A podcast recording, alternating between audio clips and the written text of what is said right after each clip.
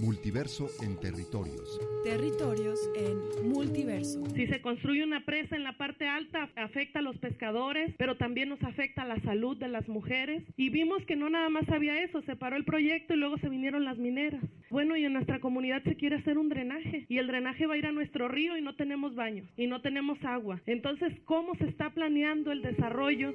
Este sábado 24 de octubre, de 11 a 13 horas, Territorios y Multiverso. Juntos. En la Jornada Nacional de Movilización en Defensa de la Madre Tierra. pueblos y comunidades indígenas. 528 años en resistencia. Radio Trinchera. Radio Trinchera. Púas y consignas. Nostalgia. Desde las barricadas. Es un hombre y son muchos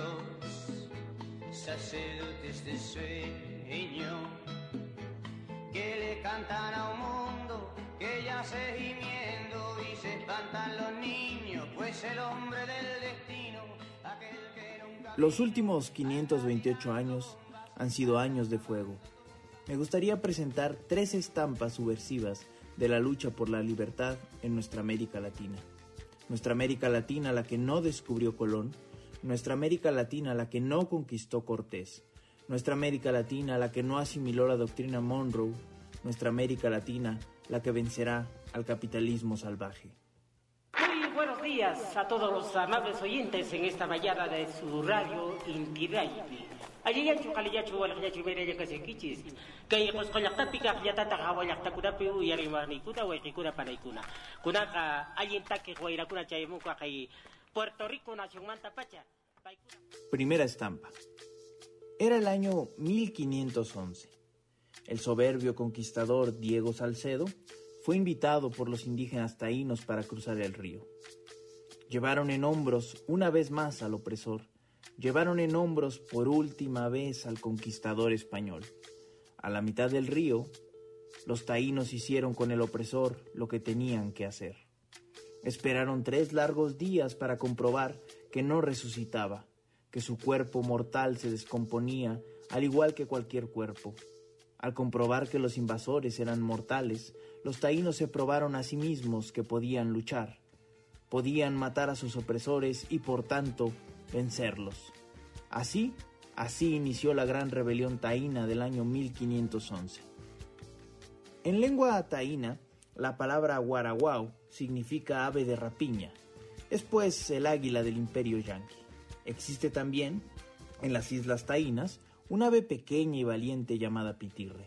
Cuando el guaraguao cruza cerca de los nidos del pitirre, las pequeñas aves se organizan para enfrentarlo en grupo, golpeándolo en conjunto con sus pequeños pero decididos picos hasta que el guaraguao huye o cae. Por eso suele decirse que cada guaraguao tiene su pitirre. O lo que es lo mismo, cada imperio encontrará la rebelión que lo destruirá.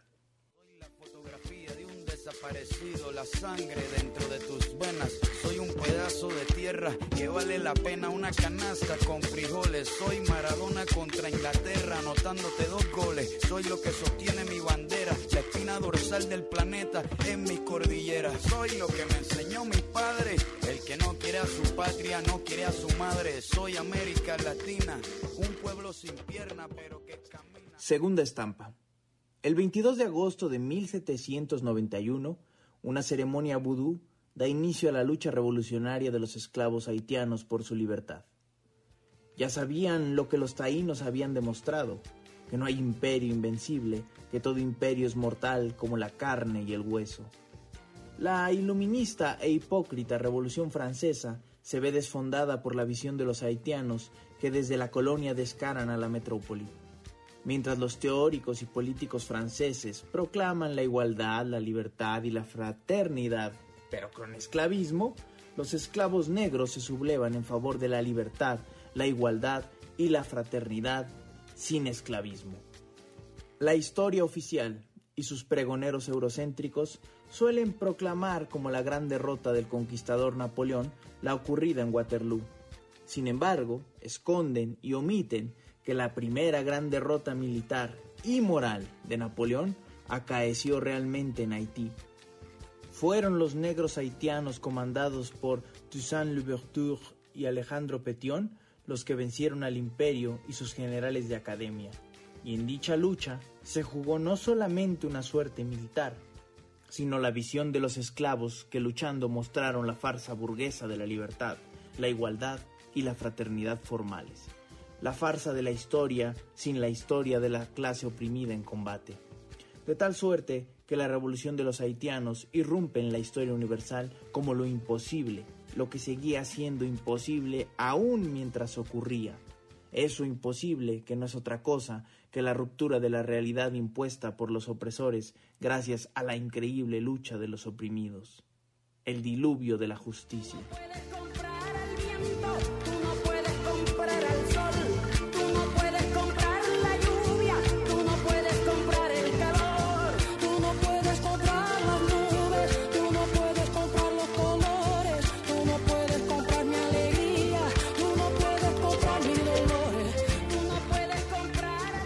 Tercera estampa.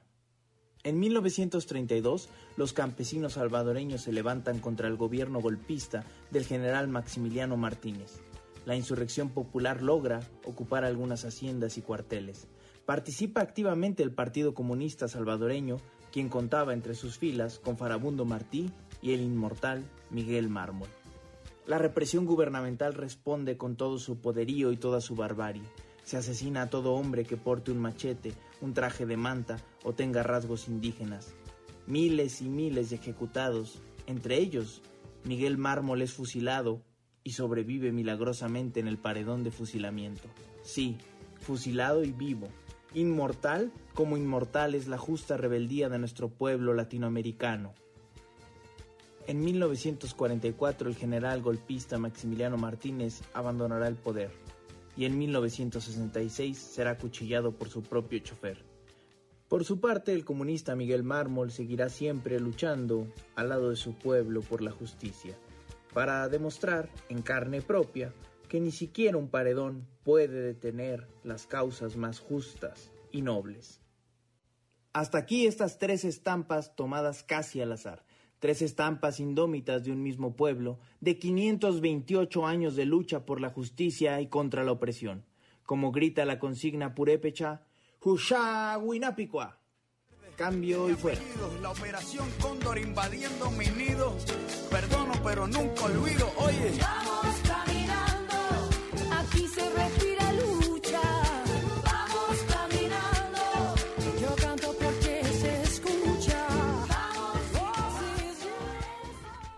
Radio Trinchera. Para Multiverso, Enrique Guerrero Aviña. Muy buenos días tengan ustedes en este sábado 24 de octubre. Bienvenidos a este espacio en el que una vez más nos reunimos territorios y multiverso para compartir con ustedes y dar a conocer lo que se vivió el 12 de octubre a 528 años de la invasión en la jornada de movilización en defensa de la madre tierra en este encuentro en el Salto Jalisco, en donde se reunieron pueblos y comunidades indígenas, tanto del Congreso Nacional Indígena como otras organizaciones, para continuar y consolidar las estrategias conjuntas para resistir eh, ante estas políticas capitalistas de despojo que desde hace 528 años no han parado y arrancamos por ello nuevamente con esta radio trinchera, agradeciendo a nuestro compañero Enrique Guerrero, ya que estas tres estampas, estos tres momentos, son una pequeña muestra de cómo esta colonización, esta resistencia, no ha parado. Y es que el que, digamos que regresando, saludo a mi compañero Arturo Espinosa, Hola, muy buenas tardes, eh, Margarita Robertson, muchas gracias. Eh, pues y recordaba Arturo, no sé si recuerdas que regresando de esta jornada del Salto comentábamos que teníamos dos sentimientos fuertes. Eh, uno, obviamente, el de rabia, el de rabia de ver cómo el capitalismo no tiene límites, no conoce mesura, como decía Enrique Guerrero precisamente, no respeta ninguna vida y la vida de la especie misma. Y pero por otro lado también pues esperanza no eh, de ver cada vez más unión cada vez más fuerte esta red porque vimos en la reunión cada vez más más representantes de estas comunidades eh, pues sí, porque cada vez más despojo, pero al mismo tiempo más entendimiento de lo que, lo que pasa en una comunidad no es problema nada más de esa comunidad, sino que hay una estrategia global eh, de despojo. Pero también hay una estrategia global de resistencia, ¿no, Arturo? Eso fue lo que sentimos en esta, en este encuentro, en esta reunión.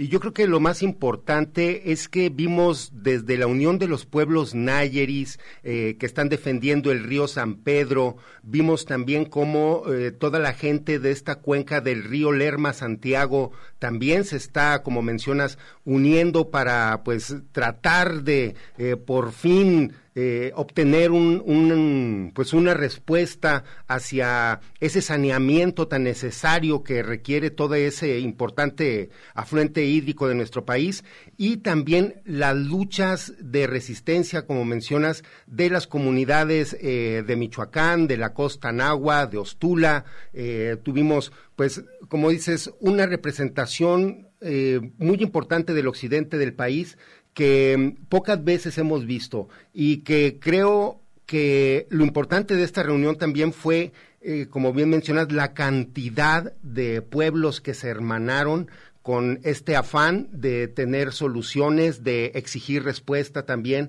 hacia las demandas, pues eh, no solamente de saneamiento, sino de detener megaproyectos, de poner pues atención en múltiples eh, factores y pues sí eh, que están afectando a estas comunidades y de las cuales pues creo que todos también debemos de estar enterados porque pues de alguna u otra manera somos vecinos de ellos, ¿no?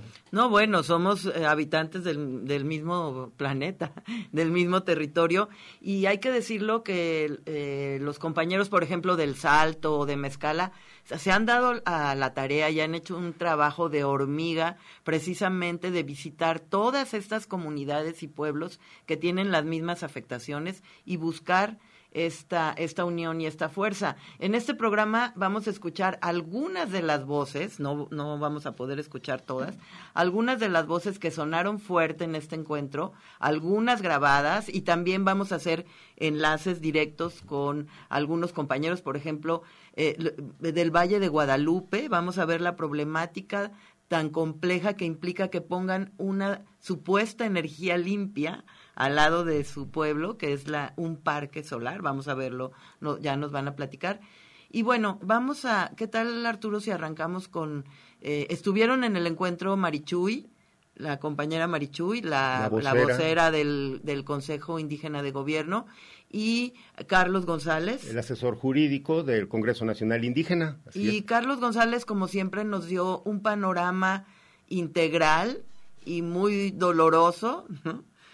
Muy... Muy fuerte, pero pues sí, también muy certero, porque pues tiene eh, también eh, toda esa, pues ya ese callo andado de conocer pues múltiples procesos legales que está acompañando a lo largo del país y donde pues precisamente están dando cuenta de, esas afectaciones eh, y también esos triunfos. Habría que hablar luego también de todo, también de los casos que se han ganado en ese sentido, pero en esta ocasión Carlos González hace una reflexión, como mencionas, fuerte.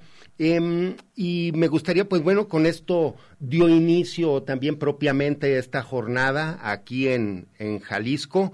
Eh, quiero aprovechar pues para agradecer a quien nos apoya en el control operativo, el ingeniero Joe eh, muchas gracias, José Luis Vázquez, quien se encuentra en los controles aquí de la cabina en el Parque Industrial Belénes. Está también nuestro compañero Michel Pérez, quien está también atendiendo redes sociales y estamos en Facebook, en la página de la Unidad de Apoyo a las Comunidades Indígenas, donde estamos transmitiendo también en vivo para ustedes. Eh, pues vamos entonces a escuchar. Y se este pueden comunicar con nosotros eh, a, la página Multiverso 360 Comentarios en Facebook o también a la página de... de la Unidad de Apoyo a Comunidades Indígenas, la página de la UASI, donde estamos transmitiendo en vivo este programa también. Pues a continuación entonces vamos a poner esta producción eh, los vamos a dejar con este primer momento de Carlos González y los invitamos a que sigan aquí en Territorio, sí, multiverso juntos. Como les decíamos, en esta reunión eh, arrancó con la presentación de cada pueblo que estuvo presente pueblos y organizaciones, como les digo, de toda la, de tanto de Jalisco como de la región occidente, y en cada pueblo presentó su problemática. Yo no, no les voy a decir que he asistido a todas las reuniones, obviamente que no, eh, pero sí he asistido a muchas. Y como les decía, sí me, me, me, sorprendió ver eh, cómo se ha extendido este despojo. Mm, como les decía, había gente de Valle de Guadalupe, había gente de San Antonio Tlayacapan, un pueblo que, eh, una comunidad indígena que está al lado de Ajijic, que también vamos a escuchar cómo no, ya ellos no, aparte de muchos despojos, ya no son considerados comunidad indígena, sino una colonia de Ajijic. Y así, cada vez más, como les digo, el despojo extendido por todo el territorio de México. ¿no? No sé si allá en cabina esté la, la producción de Carlos y podamos escucharla desde allá. ¿O tenemos ya a Carlos González?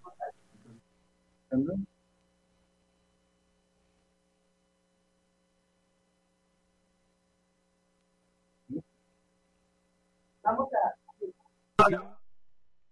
Semanas, organizaciones, que son del Congreso Nacional Indígena y otras que no lo son, nos reunimos en Tehuacán, Puebla, y acordamos darle impulso a una jornada nacional de movilización en defensa de la madre tierra contra la guerra al Ejército Zapatista de Liberación Nacional y hacia los pueblos y comunidades indígenas. Hay que recordar que esta región ha sido base de rebeliones gigantescas en contra de los gobiernos. La última, la de 1856, fue una rebelión sin precedentes que se engarzó con la primera rebelión Nayeri, encabezada por el que llamaron el Tigre de Alica y que siguió levantado durante 30 años en todo lo que fue el cantón de Tepic. Tenemos una historia de violencia, de destrucción, pero tenemos también una historia de vida, de fiestas, de resistencia. Nosotros allá en el sur pues, le dicen a Tuxpan el pueblo de la fiesta eterna, el pueblo de las danzas. Tenemos muchas danzas y no sabíamos, y acá también, están organizados todavía los pueblos y las comunidades con sus danzas y con los cargos y la organización comunal que está en torno a esas danzas y esas fiestas. Y entonces sí venimos a dolernos y venimos a denunciar pero también venimos a conmemorar y a festejar que estamos vivos y que estamos vivas y que vamos a seguir estando vivos y vivas, aunque nos quieran matar, aunque nos quieran tapar la boca, aunque quieran gobernarnos cada vez de manera más ignominiosa. Estamos en esta jornada de lucha con dos fines importantes en este momento. En contra de los grandes megaproyectos que están destruyendo nuestras comunidades, la tierra y el agua, y en contra de la guerra, de la guerra capitalista hacia el Ejército Zapatista de Liberación Nacional y hacia los pueblos y comunidades indígenas del país. Tenemos que pensar en que estamos en un momento único para la humanidad, en que detenemos toda esta barbarie, toda esta destrucción, o nos destruimos como humanidad. Estamos en ese punto, en el punto de que paremos esta locura que le llaman desarrollo y que nos está llevando a la destrucción progresiva y cada vez más agigantada de las condiciones de la vida humana. Y junto con este esquema de proyectos y de extractivismo, tenemos dos elementos más que se están profundizando, aunque nos digan lo contrario. Uno, los cárteles criminales, la complicidad de las instituciones del Estado con el crimen organizado está intocado en Jalisco, en México, donde sea. No vamos a defender a un gobierno o a otro, todos están en ese juego. Y estos cárteles están teniendo un vigoroso control sobre nuestros territorios y sobre nuestros pueblos las comunidades aquí están los compañeros y compañeras de Santa María Ostula, donde no hay crimen organizado, que han logrado detener al crimen organizado, lo están haciendo a costa de su tranquilidad. Tienen que estar organizados de manera permanente. Solo así pueden ponerle límite a los cárteles organizados. Y el tercer elemento que va con los otros dos, se está profundizando la militarización del país y de manera mucho más violenta que como pretendía hacerlo Peña Nieto.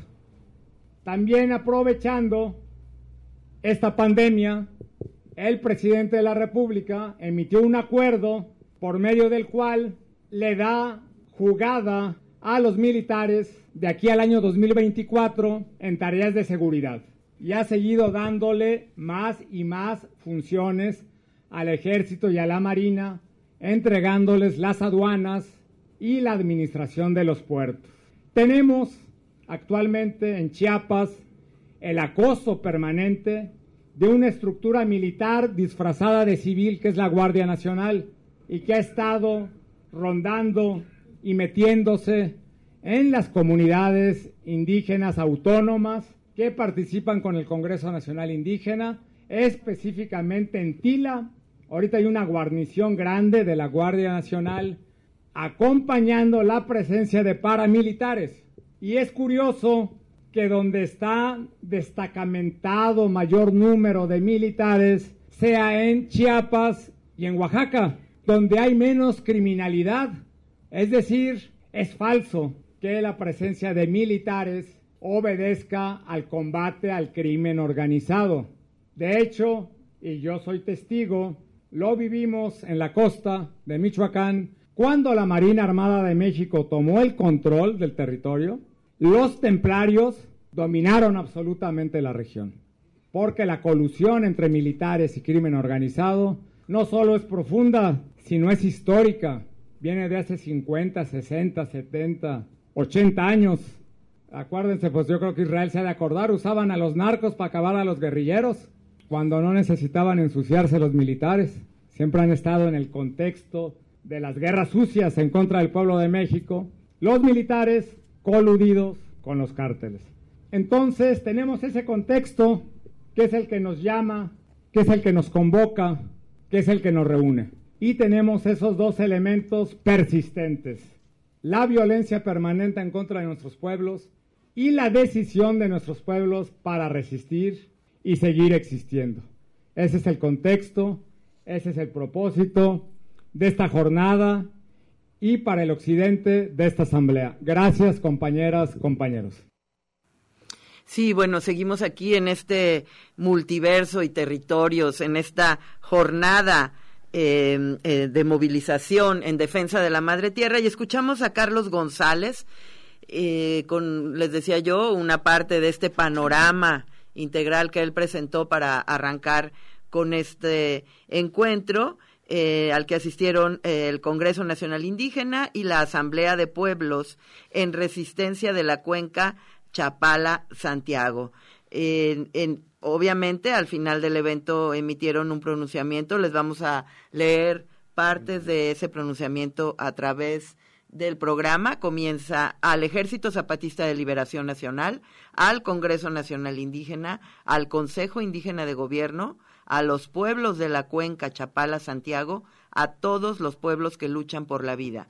En este 12 de octubre, día en que conmemoramos los más de cinco siglos de resistencia en contra de la invasión europea el saqueo, el genocidio y el surgimiento del capitalismo como sistema hegemónico global, nos reunimos en estos pueblos, El Salto y Juanacatlán, en donde se representa la más cruda de las barbaries en contra de la vida por parte del capital y los malos gobiernos, acudiendo al llamado que nos hacemos en esta jornada nacional de movilización en defensa de la madre tierra y en contra de la guerra al EZLN los pueblos y comunidades indígenas, repudiando las amenazas y los ataques perpetrados en los últimos meses en contra de las bases de apoyo zapatistas por la defensa del territorio y en contra de los megaproyectos. Así inicia este comunicado Arturo, este pronunciamiento Arturo y vamos a seguir escuchando las voces. Sí, los invitamos también a que si gustan descargarlo completo, está la página del Congreso Nacional Indígena donde pueden revisar este y otros materiales también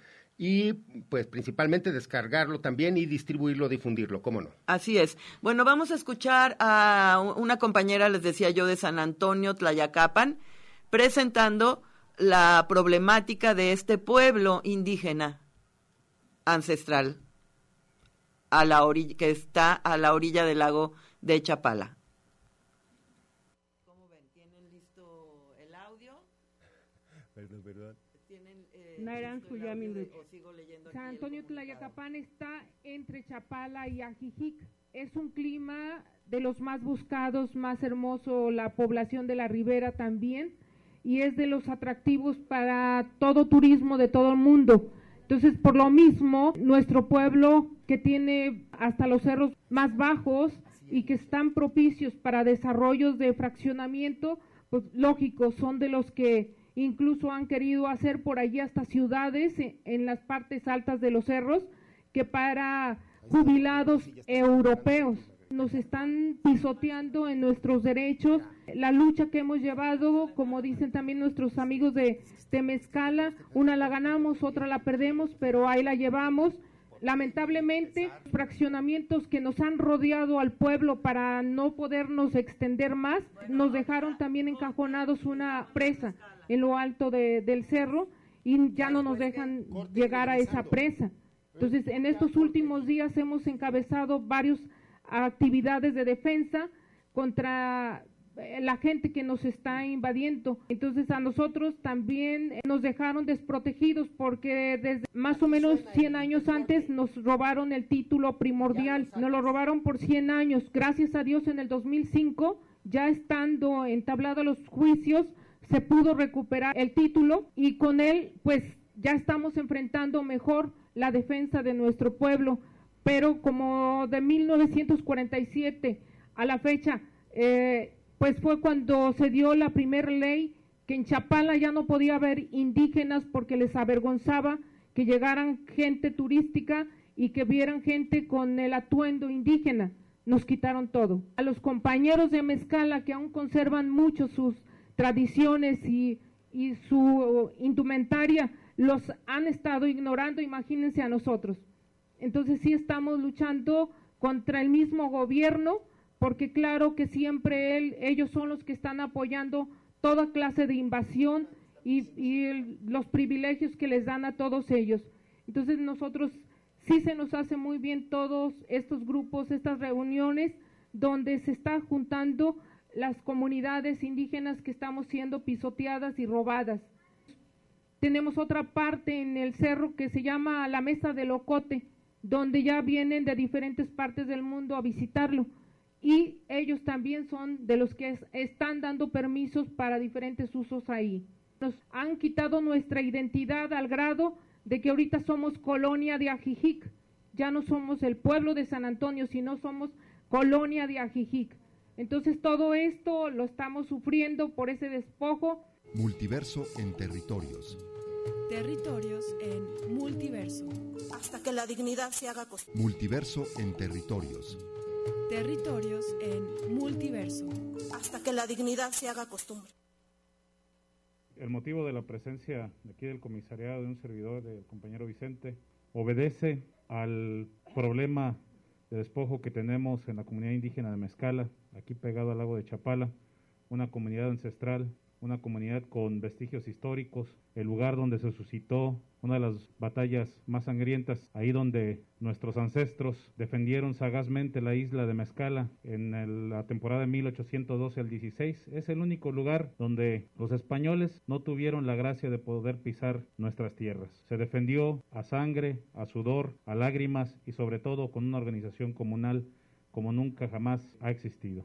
Este señor que menciona nuestro presidente Guillermo Moreno Ibarra es un desarrollador, es una persona con bastante eh, capital económico y que ha puesto más de 20 años de litigio, se ha llevado y hemos podido sobrellevar una batalla legal que parece ser que por ahí ya vemos la luz al final del túnel. Estamos en esta intención de poder recuperar una tierra que siempre ha sido de todos y todas las los mezcalenses e intentamos de una manera, si bien apegado al orden legal, también apegado al orden sentimental de la querencia de la tierra que tenemos todas y todos los mezcalenses. Es de vital importancia el que en todas las comunidades indígenas nosotros tenemos asentamientos humanos desde hace más de 10.000 años en la zona y tristemente, comentaba el abogado anteriormente, el famoso INPI, por más gestiones y gestiones que hemos hecho no nos ha querido reconocer esa calidad de pueblo originario. No lo hace falta, el artículo segundo constitucional es muy claro que no necesitamos de títulos para poder denominarnos comunidades indígenas. Queremos ser muy claros, no importa cualquier capital económico, no importa los presentes, lo que importa son los futuros que le vamos a dejar a nuestros hijos, a nuestras hijas, a toda esa gente que de alguna manera tiene la responsabilidad de heredar este planeta, esta tierra que nosotros le dejemos. En términos legales, por ahí ya ha habido sentencias ya del Tribunal Unitario Agrario Distrito 15 a favor de la comunidad, sin embargo, el cuerpo de abogados muy prominente que tiene, pues ya ha apelado estas sentencias y estamos ya a unos meses de que ojalá puede llegar este problema a buen fin. Sin embargo, muy vivaz el señor, ya nos está invadiendo otra zona, el conflicto de litigio en un predio que se llama El Pandillo, actualmente ya está tomando parte de otro terreno que se llama Comal y ahí cerquita, poco a poco. Desafortunadamente lo que hacen los dineros fragmentan y dividen a la comunidad porque un grupo de comuneros afines a los intereses del señor pues le ha estado apoyando en ese aspecto. Sin embargo, el grupo en defensa de la comunidad pues estamos bastante bien organizados y esperemos que esta organización se vaya consumando a tal manera y efecto que podamos tener esa comunidad, nuestra comunidad de Mezcala, libre de estos invasores. Voy a ceder el uso de la voz a mi compañero Vicente que ha sido uno de los pioneros en la lucha sobre este conflicto. Buenas, buenos días a todos. Este, da gusto ver esta gente que está aquí en esta reunión, gente como nuestro pueblo, gente de abajo, gente de comunidades indígenas, gente de pueblos originarios que estamos sufriendo lo mismo, por eso estamos aquí. El territorio en escala ha existido y existe desde la existencia de nuestro pueblo. Tiempos, años antiquísimos que ha existido y hemos defendido el territorio a través del tiempo hemos estado en lucha, luchando en defensa del territorio, la madre tierra, nuestros usos y costumbres y nuestra identidad. Identidad que a la llegada de, este, de esta invasión europea nos la quitaron a todos los mexicanos. Y a lo mejor no se les olvida, ¿verdad?, lo que estamos festejando hoy. Una fecha tan importante que desde hace, desde 1492 la seguimos festejando como un despojo una invasión, una criminalización, un asesinato, una pérdida de identidad, una pérdida de usos y costumbres, una pérdida de territorio, un saqueo enorme de nuestro territorio por empresas extranjeras. Y hasta ahorita en la actualidad lo estamos viviendo y todos aplaudimos este día equivocadamente. No vemos el daño que nos han hecho a través de los años y hay que festejarlo, pero hay que festejarlo con rabia, con fuerza, con lucha para defender lo que es nuestro. Pues este es el día tan importante que festejamos hoy, ¿verdad? La esclavitud, el tenernos sumisos, los gobiernos actuales y aún esa lucha y esa invasión y ese despojo aún sigue en las autoridades actuales. Potencia mundial que era entonces España nunca pisó la isla hasta que se dio el indulto. La isla de Mezcala hoy es invadida o despojada por el Ayuntamiento Municipal de Poncitlán. Van a decir acá, pero ¿por qué si es una isla y aguas y islas son de la nación? Pues es nuestra. La isla es tierra comunal. Desde 1534 tenemos un título primordial, luego ya viene la resolución presidencial. Hay otra invasión, otro despojo que es nuestra identidad, una identidad que no nos reconocen como comunidad o pueblo originario pero no nos interesa. Eso, yo creo que todos los que estamos aquí, aquí lo traemos, porque conocemos nuestro origen y sabemos dónde venimos. Pues eso somos nosotros, Mezcala. Eso es el pueblo Coca que existimos ahí. Si el gobierno nos reconoce, nosotros nos reconocemos y vamos a luchar por nuestro territorio, por nuestra cultura, por nuestras tradiciones, por nuestras fiestas, por nuestro pueblo y espero que todos nos organicemos los que estemos aquí para seguir luchando en nuestro pueblo. Por favor, luchemos por defender nuestro territorio porque sí nos están acabando nuestro territorio, nuestros árboles, nuestros bosques, nuestras tierras, nuestras aguas. En Mezcala, por aquí también tenemos gente de San Pedro que están muriendo día a día por la contaminación. Esto es el territorio, agua, tierra, bosque, gente, fiestas, danzas, todo ese es territorio, entonces vamos a luchar por ellos para que tengamos lo que realmente es nuestro. Y yo les invito a organizarlos. No se olvidan de qué festejamos hoy, el pisoteo, la humillación, el despojo, un 12 de octubre. Y también hay otra, ojalá no les duela, pero también hay otra fiesta que se festeja, festeja hoy, en Jalisco, la hipocresía. Bueno, pues muchas gracias y que estén bien todos. Sí, seguimos aquí en este multitorios terriverso, juntos en esta jornada de movilización, jornada nacional de movilización en defensa de la madre tierra, y escuchamos a los compañeros de Mezcala, este territorio tan disputado y tan eh, invadido por este señor Moreno Ibarra que ahora ya se fue a otro lado. A Arturo ya le ha tocado eh, la agresión, agresiones de este señor, ¿no? Platícanos presenciar, pues bueno, presenciar eso que impidieron en algún momento la llegada de grupos de observación eh, al Cerro del Pandillo, pues con hombres armados, este, eh, aventaron de estas estrellas de, con clavos. con clavos para las llantas. sí, o sea, eh, en fin, ha incriminado a comuneros para que sean procesados legalmente, pero bueno, este afortunadamente el pueblo de Mezcala sigue avante, están a punto de tener una resolución que ojalá y les otorgue justicia, pero bueno, en este momento Margarita estamos en la línea, tenemos al señor José Luis Menchaca. Buenas tardes. Sí, buenas tardes. Sí, buenas tardes, eh, José Luis. Está también eh, Rigoberto Casillas con, con ustedes, ¿verdad? Sí, aquí estoy con José Luis. Ah, muy bien. Buenas tardes. Pues no, eh, Buenas tardes. ahora que estu- eh, eh, hemos estado platicando de este de esta jornada que, que vivimos en El Salto el 12 de octubre y platicaba yo que un caso que a mí me estremeció mucho fue lo que ustedes nos contaron que sucede en Valle de Guadalupe con este proyecto que pudiera parecernos a todos muy muy limpio, ¿verdad? Un parque solar, pero detrás de eso hay muchísimas implicaciones y despojo a su territorio. ¿Nos pueden contar eh, desde, eh, o sea, el proyecto primero, un- un- que nos platiquen que en- el contexto, de qué se trata?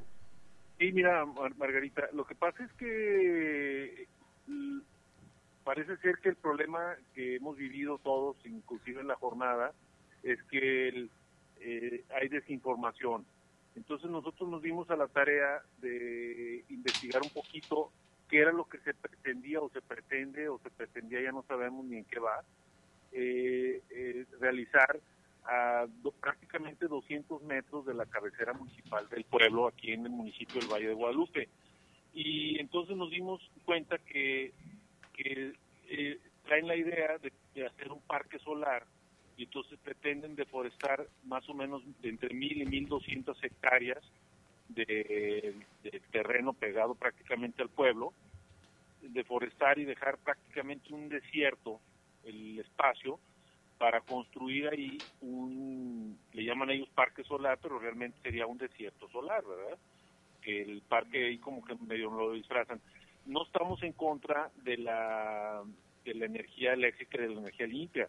Lo que estamos en contra es de proyectos mal desarrollados, llevados mal, no llevados a cabo correctamente ni estudiados, y, desgraciadamente que la falta de información hacia la gente que de repente nos encontramos cuando ya están realizando los proyectos y que ahí es donde empiezan a surgir después los problemas, este, que todo ese tipo de proyectos se desarrollan eh, con un muy mal, una muy mala proyección y donde no les interesa eh, las comunidades de la gente, de los pequeños pueblos, la forma de vida de los de los ranchos, de la agricultura, la ganadería. Entonces, todos los, los las personas que viven alrededor, inclusive de la cabecera municipal, que tienen sus ranchos alrededor de, de este territorio, eh, que mencionamos como, como un desierto solar, pues se sienten muy preocupados porque pues eso cambiaría de alguna manera el, el microclima de la zona y, y- afectaría pues a todo el, el territorio alrededor, ¿verdad? Inclusive al pueblo y, y, y otro de los problemas que hay es que pegado a ese parque solar a 20 metros hay una escuela, hay un kinder, ¿sí? Donde ni siquiera respetaron el, el- e- esa, esa colonia este, y, y pues la gente de ahí también está muy preocupada y tú sabes que, que el- la radiación del sol que impacta en una fotocelda solar del 100% la, la fotocelda captura el 18% de la electricidad y lo demás lo, lo devuelve en forma de calor. Entonces todo ese calor que se emana de, reflejo de la fotocelda solar, pues es calor que pues, se irradiaría al pueblo, a la comunidad y, al, y, a las- y a los ranchos de alrededor, ¿verdad? Y luego hay una zona de, de- en esa zona hay una zona que llaman las lagunas, donde es una zona de absorción del agua de, de- amortiguamiento, porque el pueblo de Valle Guadalupe este, está pegado a una presa que se llama la presa del Salto, ¿verdad? Este, y, y entonces está el- la presa, está el, pueblo, y, a- y en una parte alta, una planita, una parte alta, es donde se pretende construir ese proyecto. Entonces quedaría prácticamente este, indefenso el pueblo para inundaciones, y ya ha habido inundaciones en años pasados, sin ese parque solar. Imagínate las inundaciones que habría con, con ese parque solar cuando ellos deforesten todo y, al no haber árboles, no haber esa zona de amortiguamiento, pues caería toda el agua prácticamente al pueblo, a las calles del pueblo y a las casas de los habitantes. ¿no? Claro, oye, dos cosas, eh, Rigo y, y José Luis. Una, en algún momento les consultaron, les avisaron, les, les, eh, les explicaron al pueblo eh, lo que iba a pasar. Y la otra es, ¿qué empresa es eh, mm, la que va a poner este, este parque solar? Mira, este, Margarita, es tan triste este asunto porque hasta donde ya, ya sabes que nadie te informa, nadie te dice nada, como lo vimos ahí en la en el, el día que nos juntamos el 12 de octubre, ¿verdad? Este, donde la- los comentarios generales eran no hay información y cuando menos lo pensamos ya está ya están haciendo las cosas. Este, nosotros nos, nos dimos cuenta porque uno de los de los rancheros de aquí alrededor este, estaban queriendo ellos rentar terrenos y él fue el que corrió la voz, ¿verdad? Entonces se dio cuenta aquí este Rigoberto y empezó a decir, oye, pues cómo está, y empezamos a, investigar y nos dimos cuenta que era una empresa italiana, que como diario se llevan el capital y nos regresan espejitos, ¿no? Que, y nos tratan de dorar la píldora y diciéndonos que, que, estamos progresando, ¿verdad? Este, se, se llevan todos los recursos, se llevan todo para otros lados y aquí a las comunidades los dejan pues, pues en extrema necesidad y sin oportunidad esa parte, ¿verdad? Y, y otro de los factores que me preguntas es, no ha habido información para el pueblo y nunca hicieron un estudio de impacto social. Hicieron un estudio de impacto ambiental que para la forma de ver y lo que nosotros hemos estudiado, porque tuvimos que este, pedir este, asesoría de gente capacitada e ingenieros que nos explicaran realmente qué puede suceder. Y, y estas personas nos dicen, dicen, mira, este, aparte de lo que te comento de la temperatura que, que varía, dice que luego utilizan cañones antigranizo para que esparcir las nubes para que ellos tengan su electricidad, ¿verdad? A costa de que los agricultores y los ganaderos sean los afectados, ¿no? Exacto. Y mm, eh, eh, de qué manera me gustaría que Rigo nos contara, de qué manera se han eh, venido organizando, ¿no? En, en, en contra de esto, como dices tú, de este despojo, que además eh, nos decían, esta empresa le va a vender la, la a, ver, explíquenme, esta empresa le va a ver- vender la energía a la Comisión Federal de Electricidad. Sí, es que ellos, la, toda la electricidad está una línea de luz, una de alta tensión. Ellos se colectan en unos con transformadores grandes y descargan toda la, a la línea grande. Y para el pueblo no da nada de luz. Y nosotros aquí, yo como los, me di cuenta, le fueron a rentar el rancho a mi papá. Mi papá no quiso, dijo yo peso no me presto.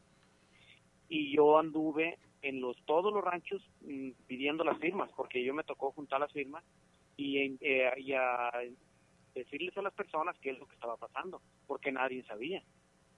Les decía yo, miren, quiero, ya les explicaba lo que, lo que iban a hacer y, luego ya dijo, no, pero es que nosotros no nos dan informe de nada, porque aquí la presidenta municipal nunca ha dado informe de nada, ni, na- ni ninguna de los políticos dan informes. Y quieren ellos quieren tener todo la gente eh, pues como dicen dormidas que no y llega- ya cuando llegue la empresa ya llegan ya con el permiso ya a construir y ya la gente no se da cuenta de nada y es lo que ellos pla- planeaban y nosotros hemos estado informando a toda la gente Eh, señor Rigo, se supone que las comunidades tienen el derecho a la consulta libre, previa e informada para todo este tipo de proyectos. Y pero eh, pues vemos que no que no se ha implementado este este protocolo. Eh, Valle de Guadalupe corresponde al municipio de Cañadas de Obregón, si no me equivoco. No, perdón. no Valle de Valle de Guadalupe es municipio Es municipio. Ah, Es perdón. municipio el Valle de Guadalupe Ya. Ahí donde venden unas gorditas bien ricas. Ya, pero sí están allí pegados, ¿verdad? Valle de Guadalupe, Cañadas de Obregón y Temaca, Sí, allí sí. todos ellos, ¿verdad? y Sí. luego está Jalos aquí también cerquita O- o- eh, oiga, Rigoberto, ¿y cómo ha sido la respuesta de la gente del pueblo en esta visita, en Las este firmas. informe, en este recolectar firmas? ¿Y cuál ha sido la estrategia de lucha? Eh, eh, aquí los de ceder quedaron de venir también ellos a informar a la gente, nunca han venido. Y yo los que he visitado les digo, miren, ¿qué está pasando? Dice, ¿Cómo que va a pasar esto aquí en el pueblo? ¿Qué piensan acabarnos? Es que aquí la mayoría, todos los agricultores son siembra de temporal. Aquí no hay de riego, no, no tenemos mucha agua, estamos en una parte muy alta y la agua para pozos profundos es honda. Estaba a más de 300 metros los pozos y aquí todos este, es de temporal. Al faltar el agua con los cañ- de donde ponen los cañones antigranizo, se retiran el agua y ya toda la gente pierde las cosechas, todo. Y es de lo que está aquí compuesto. La- siembran y luego tienen ganado y tienen sus estos aguajes, sus pozos y todo. Y cuando, si falta el agua, no juntan agua para los aguajes, para el ganado, la siembra no sirve y se acaba todo. Es de lo que estamos con todos aquí, de eso lo sostenemos. De los, la gente es lo que vive aquí. Y el, eh, un- ay, me quedé con otra pregunta anterior. En el estudio de del impacto ambiental, ¿qué dijeron de estas eh, miles de hectáreas y de estos miles de árboles que van a tener que tumbar para poner esta planta de energía limpia? Miren, ellos mm, eh, pusieron en el en su estudio que hicieron que hay dos huizaches o que un granjeno, que es una zona, y luego que pusieron como 10 árboles por todo lo que hay. que No, es una bueno. zona, que es una zona que ya no sirve, es una zona de un desierto, que hay un venado, hay un tlacuache y un Y dos piedras. este, mapache, un coyote, y yo allí donde, donde vivo, hay veces que andan parvadas desde 8 10 coyotes, allí donde yo vivo en el rancho, y allí andan parvadas de los de coyotes, venados, andan de 7 8 venados juntos, y de estos de mapache andan hasta de 20 mapaches juntos, y nosotros ya anduvimos tomando fotos de todas las zonas de arboleras, de los animales, y cuando fuimos a Guadalajara allí con Secretaría de Medio Ambiente, con Orión, el cual que los atendió porque el secretario no, no quiso dar la cara, y ya dice Orión, dice, no, es que no hay no hay árboles, aquí nos dice, dije, ¿cómo que no hay árboles?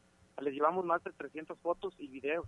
Aquí está, miren, pusimos en la mesa de, de allí de, con, de secretaría.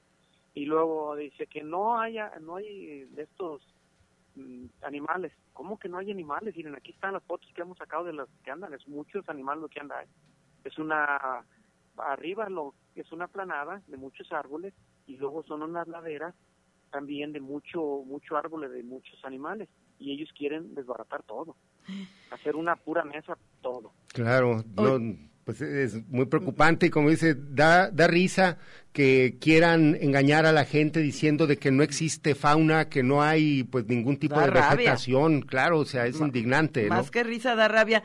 Ay, pues eh, ya se nos acaba el tiempo. Eh, nos gustaría mucho co- eh, poder visitarlos prontamente. Eh, vamos a, a- a- a visitar por allá para para conocer, ¿no? Eh, de qué nos están hablando y, y exactamente, o sea, para poder verlo y poder y nos gustaría que cerraran así como cómo va, mm, qué logros han tenido, cómo va la lucha, podemos detener, eh, eh, eh, podemos detener esta acción o, o qué onda.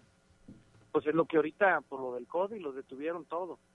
Habíamos juntado 2.300 firmas, pero nomás anotamos el número del INE y nos lo rechazaron, que no, que tenían que ser las firmas con la con copia de, del INE, todo, y volvimos de vuelta a juntar co- mm, firmas cuando se vino lo del COVID y detuvimos. Ya llevábamos de ahora con la de llevamos más de mil más de mil copias y los detuvieron, los dijeron aquí no pueden sacar ni una más, se vino lo del COVID y ya no pueden y está todos detenidos, ya no se han dicho ya nada.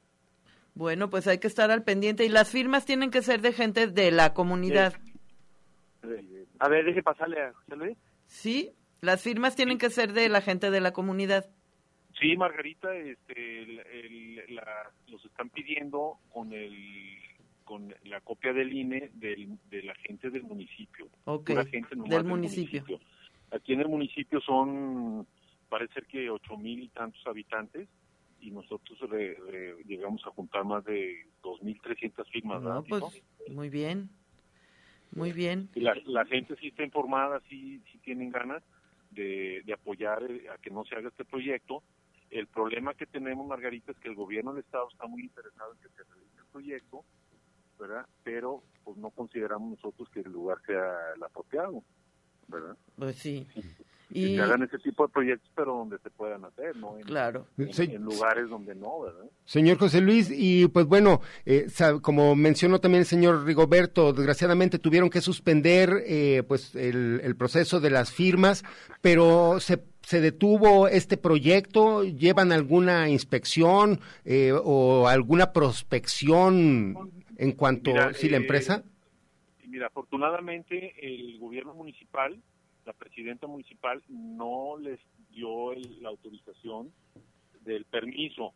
Ella dijo que como su pueblo no, no estaba de acuerdo, que ella no iba a estar de acuerdo, pero que si lo sacaban por otro lado, que ella ya no podía intervenir. Parece ser que estas gentes fueron a la Semarnat a pedir el cambio de uso de suelo para continuar con el proyecto, cuando parece ser que se detuvo por lo del COVID.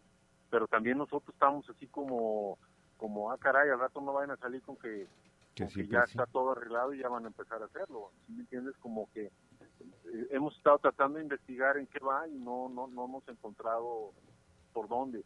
Sí, estamos, sí te digo, se hizo un estudio que nos hicieron unos ingenieros de, de, de qué pasa con las fotocelas y pues, qué pasaría con un parque solar y ese estudio lo, lo, lo tenemos todo el expediente.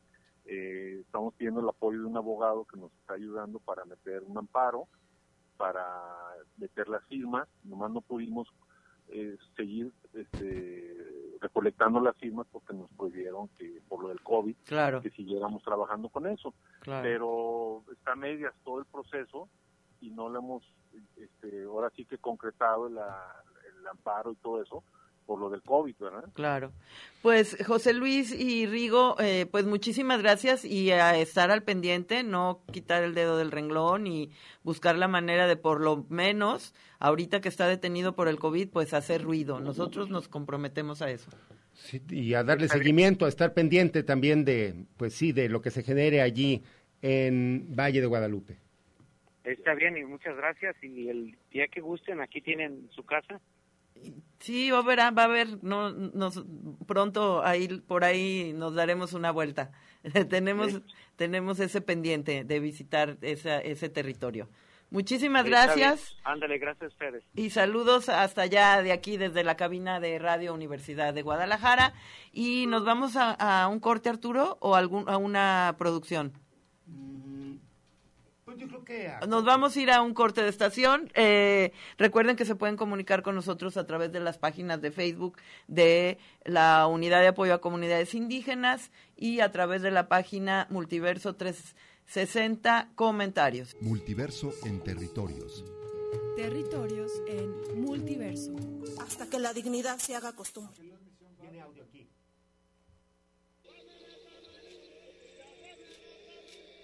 Mi nombre es Santiago Altamirano, represento a la comunidad indígena de San Lorenzo de Azqueltán.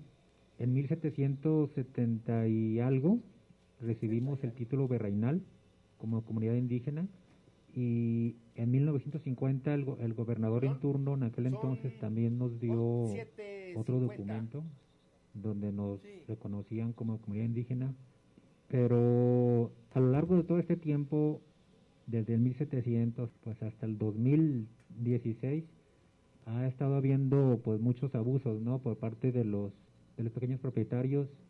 En el 2016 estas autoridades municipales quisieron hacer lo mismo de empezar a, a los predios cobrarles el, la luz, el agua, el, el predial para con el objetivo de algún día llegar a hacerlo colonia cuando era una- cuando es una comunidad indígena. Nos organizamos y, y empezamos a tramitar el juicio de restitución de bienes comunales y después de allí empezaron pues las amenazas a las autoridades, los, los golpes y terminó esto en, un secuestro, en una privación de libertad a las autoridades comunitarias del 2016. En ese entonces nos organizamos todo el pueblo con apoyo de diferentes organizaciones y pues lo logramos persuadir para que los dejaran en libertad.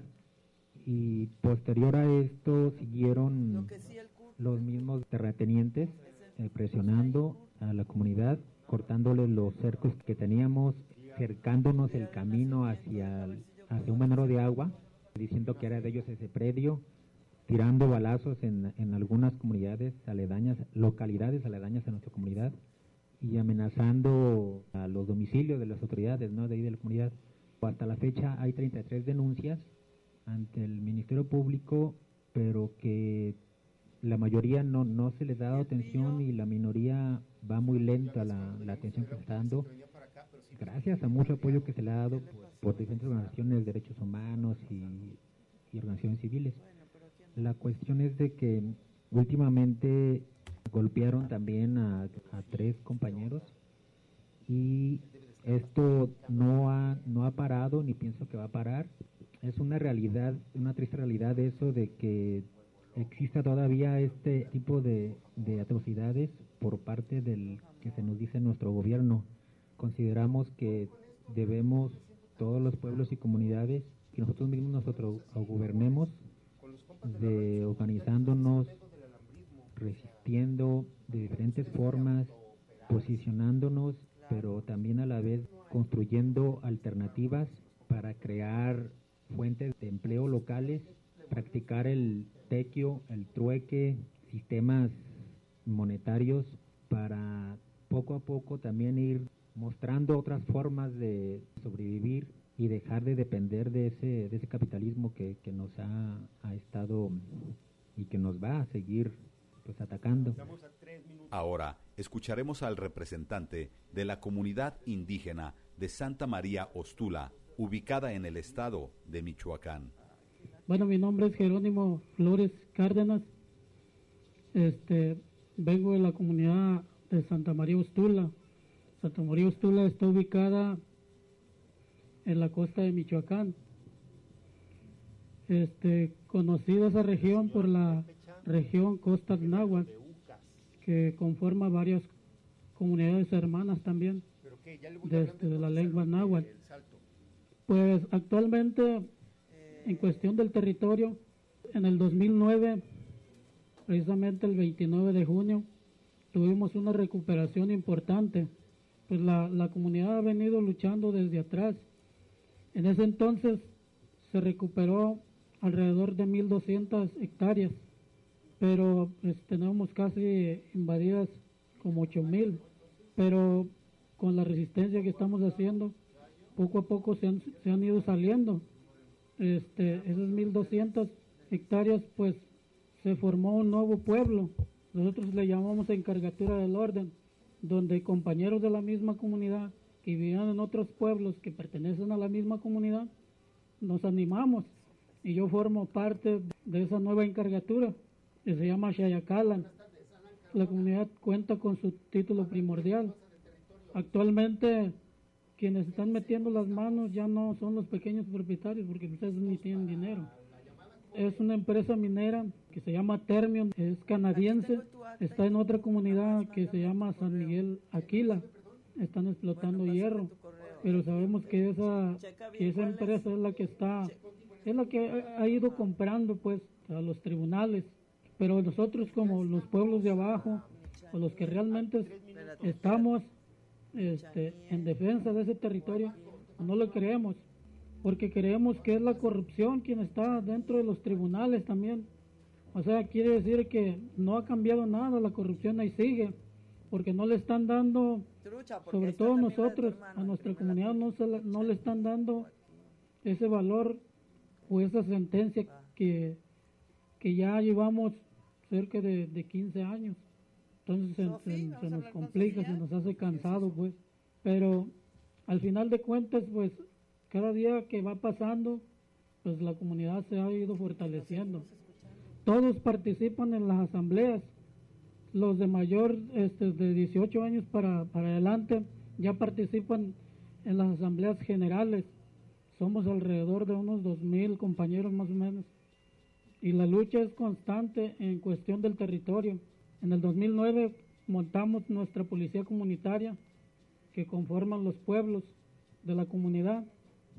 Quienes fungen dentro de la Guardia Comunal, pues son compañeros mismos de, nuestra comunidad sin ningún pago y ellos están este, para resguardar la integridad de, de la comunidad y, y de resguardar todos los bienes de la comunidad. Y ahorita pues actualmente no hay muertos, no hay levantones, no hay extorsiones. O sea, libremente podemos andar caminando a horas de la noche en nuestra comunidad. Nos han querido concesionar este, los manantiales que, con los que cuenta la comunidad. Quiere concesionar nuestras playas, pero igualmente les hemos dicho que no. Para las instituciones de seguridad este, federales, no pueden entrar a, los a nuestros pueblos ni, ni siquiera a, a dar un rondín, nada. No está permitido. Nuestra asamblea sacó ese acuerdo, se les entregó el documento y no tienen permitido. En el momento que, que entran, pues las más enojadas son las señoras. Entonces son las primeras que salen y, bloquean. Entonces, pues no les permitimos.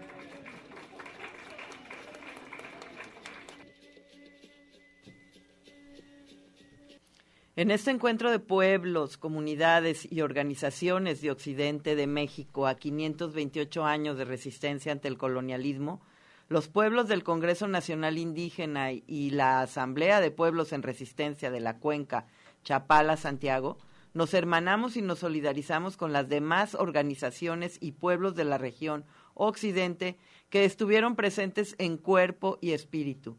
Decidimos estar presentes el día de hoy no solo para contar los daños y lamentarnos por lo que sí nos da rabia, sino y sobre todo para recordar que seguimos vivas, vivos, porque resistimos y construimos poco a poco otro mundo que queremos, para recordar que tenemos una historia de violencia, pero también de fiesta, tradiciones y alegrías.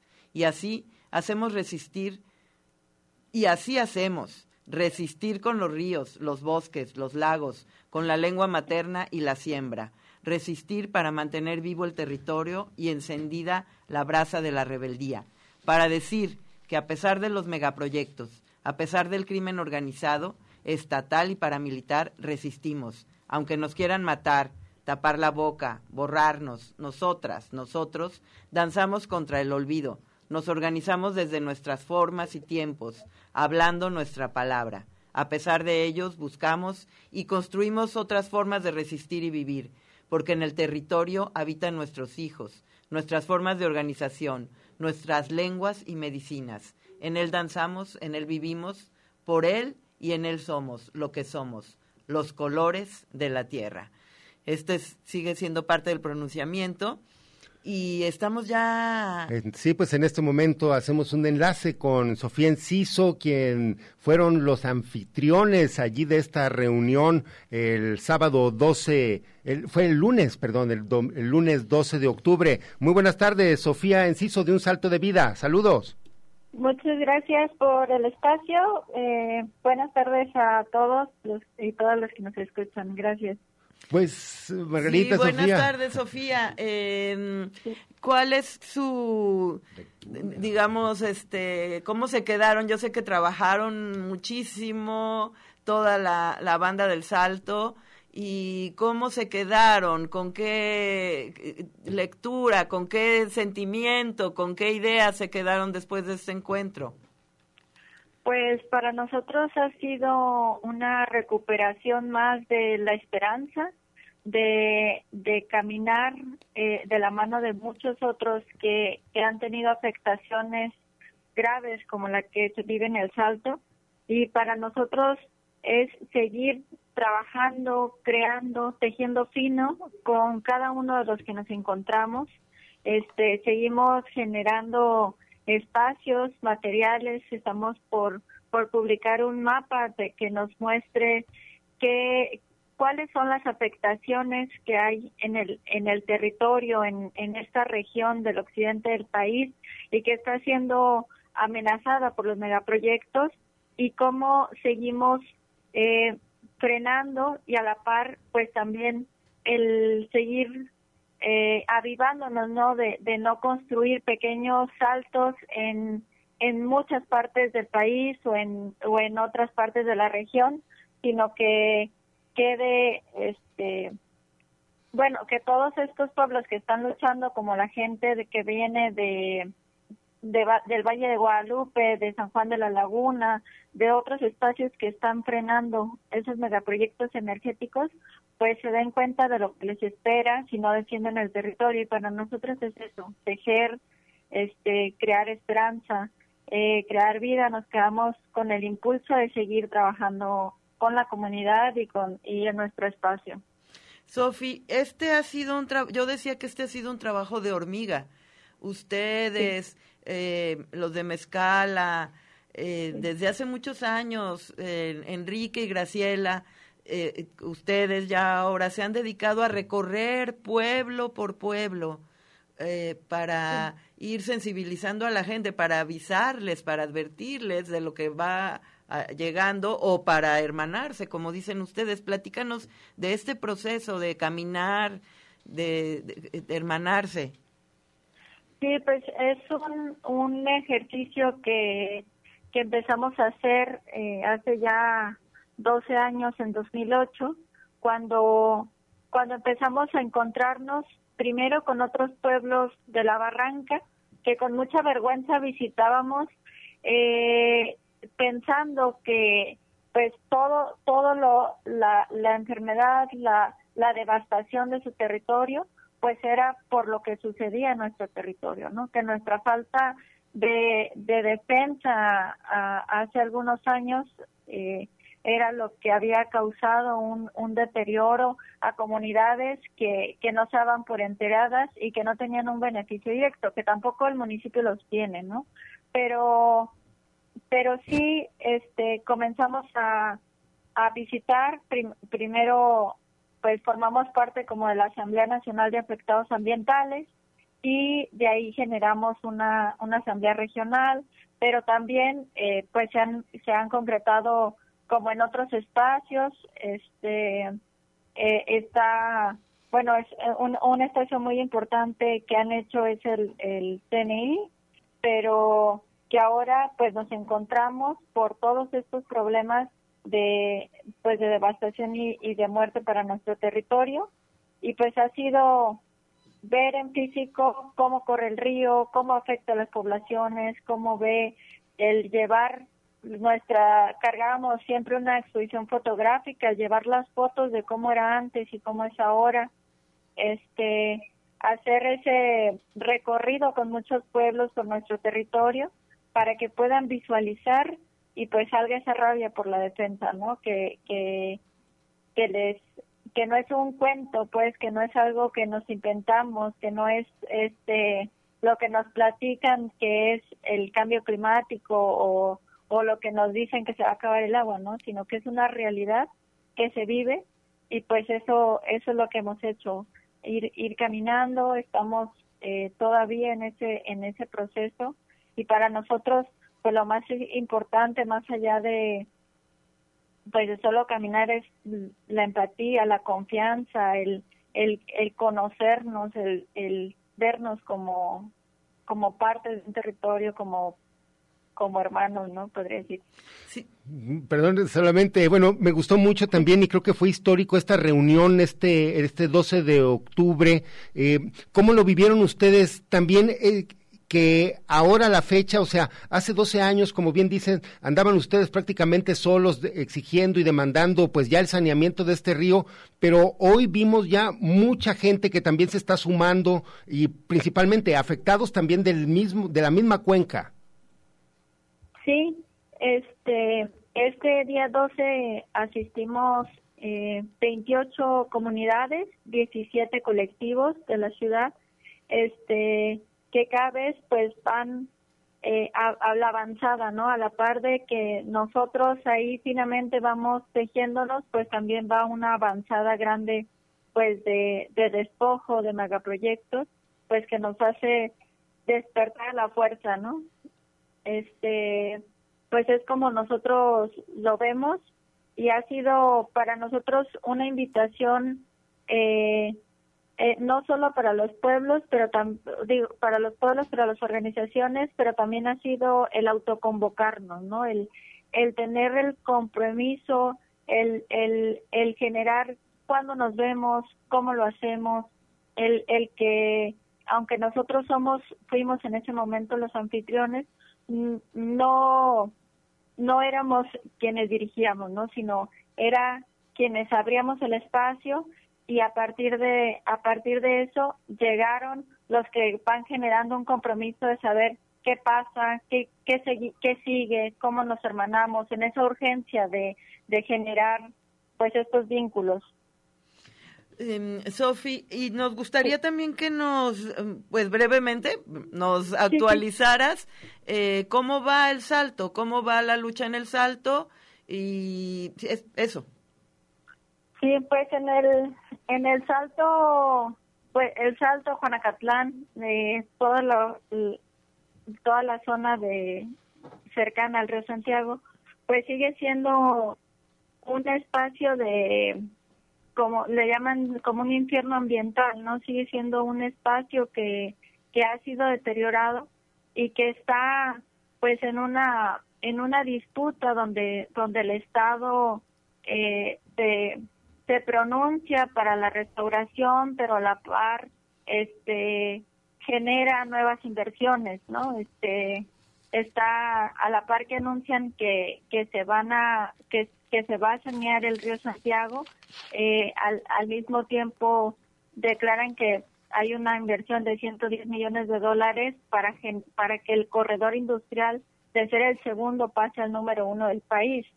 Este, entonces, pues para nosotros es eso es una pues una es una lucha de defensa, pero también de de meter las manos a a decir ya basta, que no queremos más fraccionamientos que, que nos han deteriorado muchísimo la calidad de vida y han traído a enfermar muchísima gente a la población, eh, que no cuenta con los servicios, que se inundan con agua de la ciudad. Entonces, pues estamos en ese trabajo de defender el Cerro de la Cruz, de, de detener el, el fraccionamiento del Mirador, el crecimiento de Parques del Triunfo y muchos otros. Este, el, el decir, bueno, aunque se detuvo el problema de la de la termoeléctrica que se quería instalar en el territorio de Jonacatlán, pues eh, está ahí eh, los amparos contra el gasoducto, contra contra el- el- los cambios de uso de suelo que se quieren hacer para que la industria crezca hacia las zonas de que nos quedan todavía sanas de, de, de Juanacatlán. Este, entonces, mm, pues estamos como en ese en ese momento donde donde con mucho hartazgo decimos ya basta de decidir sobre nuestro territorio donde nos están enfermando, matando y extinguiendo a la población originaria. Así es, porque em, eh, de esa, eso que tú contabas, de cómo al principio sentían vergüenza ustedes como por ser el territorio culpable, ¿no? De todos eh, los Sí. males, esa vergüenza se ha transformado en rabia, se ha transformado en acciones y veo yo que se ha transformado en un en- entendimiento integral y en, y en, y en además en esa generosidad que tienen de compartir y de y, y esa necesidad urgente de dar a conocer lo, lo que está pasando y además eh, mi admiración por atender todos esos frentes, las industrias, la termoeléctrica, los fraccionamientos. El basurero. El basurero. Así es que, bueno, pues mis respetos. ¿no? Y yo creo que también es muy importante ese triunfo que obtuvieron la semana pasada cuando el Congreso del Estado de Jalisco reconoce la urgente necesidad de saneamiento de este río.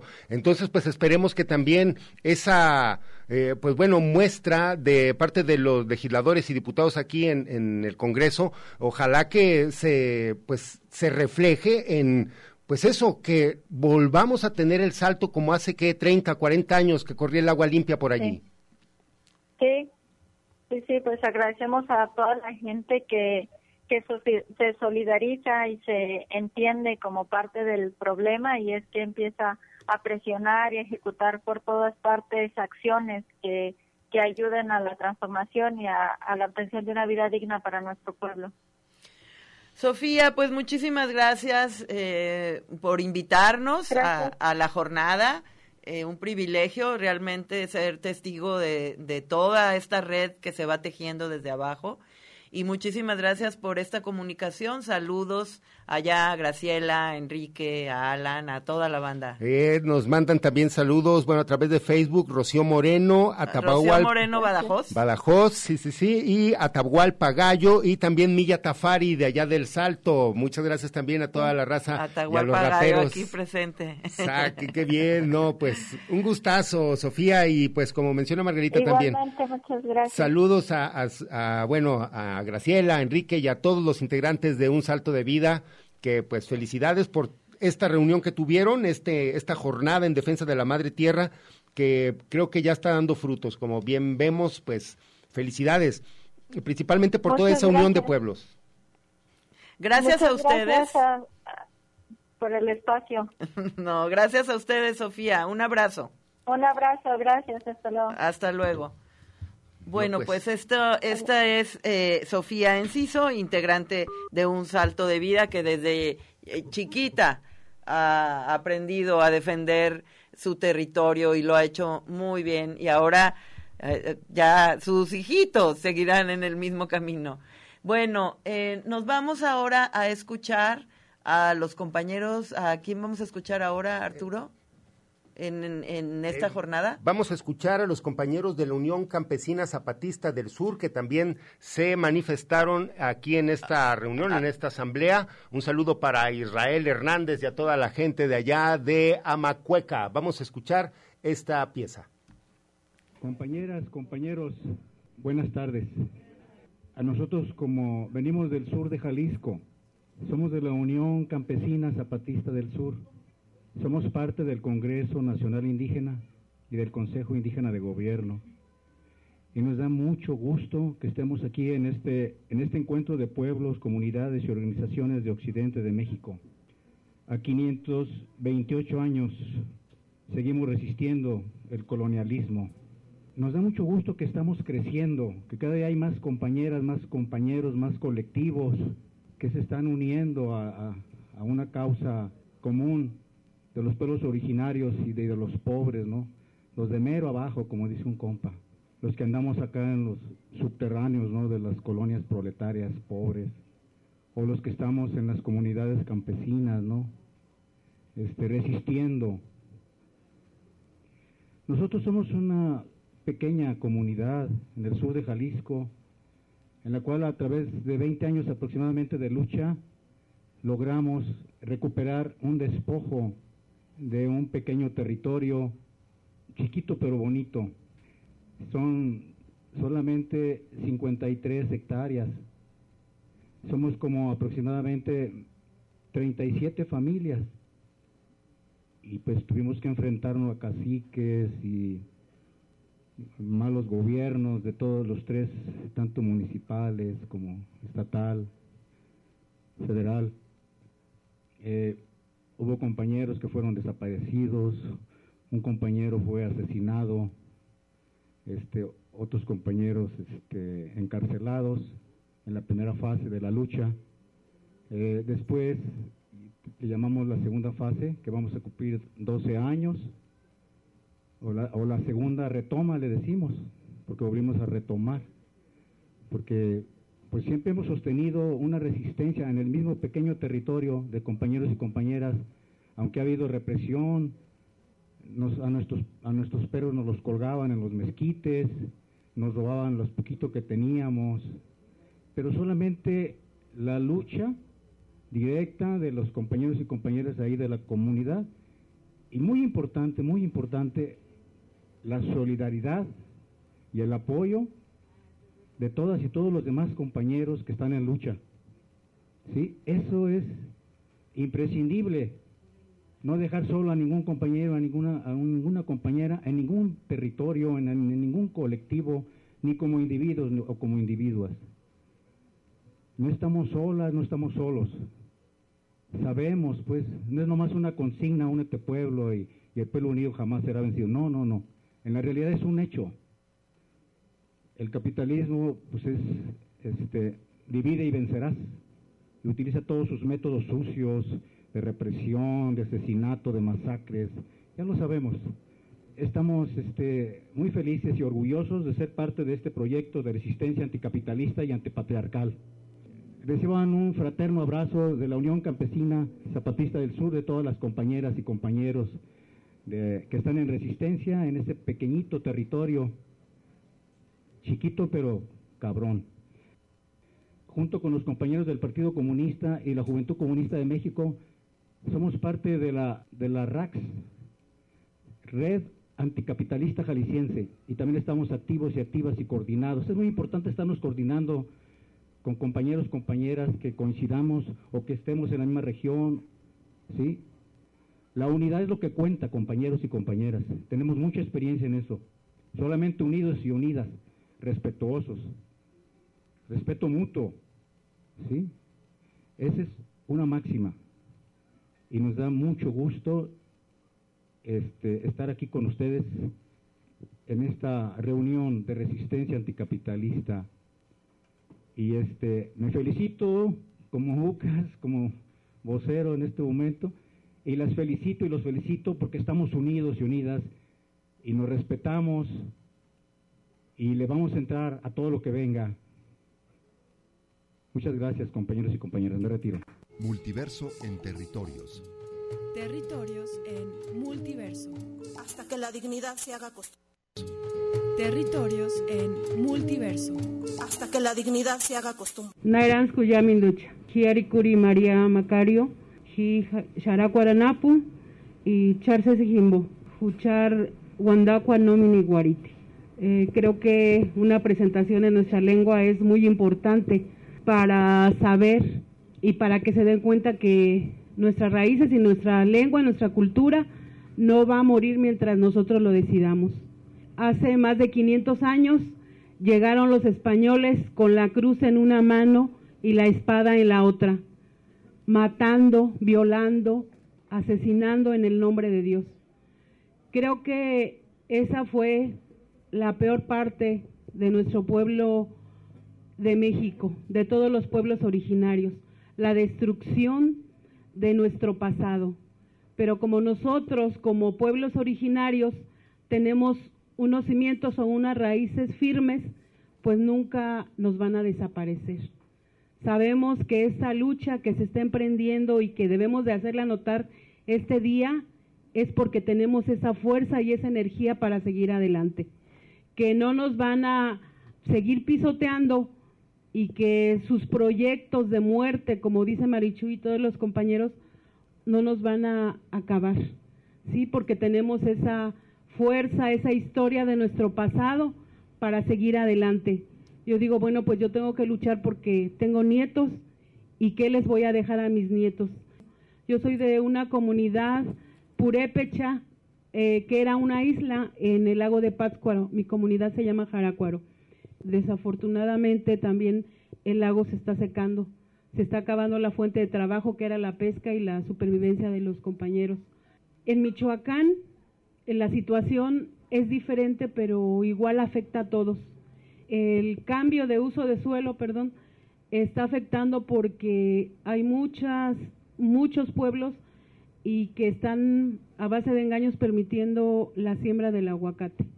El aguacate está destruyendo la tierra está haciendo que, ya no llueva, que se esté secando y que los mantos acuíferos pues no corran así naturalmente como lo hacían antes.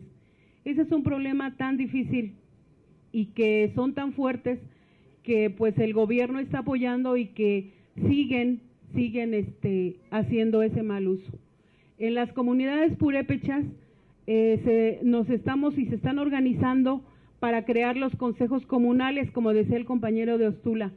Si crean un consejo comunal, pues la autoridad es el pueblo, ¿sí? Porque son nombrados por el pueblo y, y van a ser respetados y apoyados por el pueblo. No van a recibir ningún pago del gobierno para que ellos puedan realizar sus actividades. A veces es difícil porque dicen es que yo tengo familia y, tengo que darles de comer, bueno, pero ya se organizan y se apoyan, pero lo más importante es para eh, dejar o para no permitir más bien la entrada de los partidos políticos.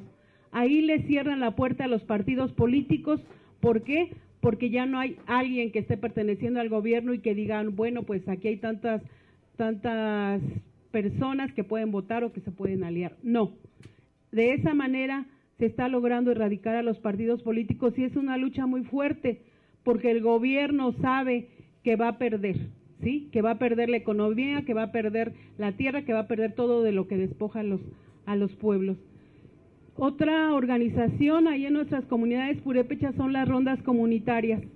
Las rondas comunitarias pues son las que vigilan eh, al pueblo, no están autorizadas porque pues tampoco les conviene. Y hay maneras de que el gobierno llegue y diga, pues te mando una patrulla y, y convence a dos o tres para que vayan a la ciudad de Morelia para que les digan, pues te voy a dar un sueldo y ya son como espías.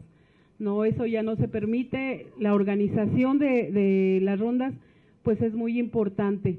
También en compañeras eh, de las comunidades, pues ahí sí nos estamos organizando para hacer rondas comunitarias de mujeres, pero no salir armadas, sino hacer compañía a, los esposos, porque luego en las noches cuando iban a, a, vigilar, pues solamente preocupadas de qué iba a pasar. Entonces, pues armadas con los leños que utilizan para, para el fogón, pues así las mujeres dicen, nos estamos organizando y estamos apoyando para cuidar, porque no solamente es este que los hombres cuiden, sino que las mujeres tenemos esa fuerza y esa energía y esa valentía para, para apoyar.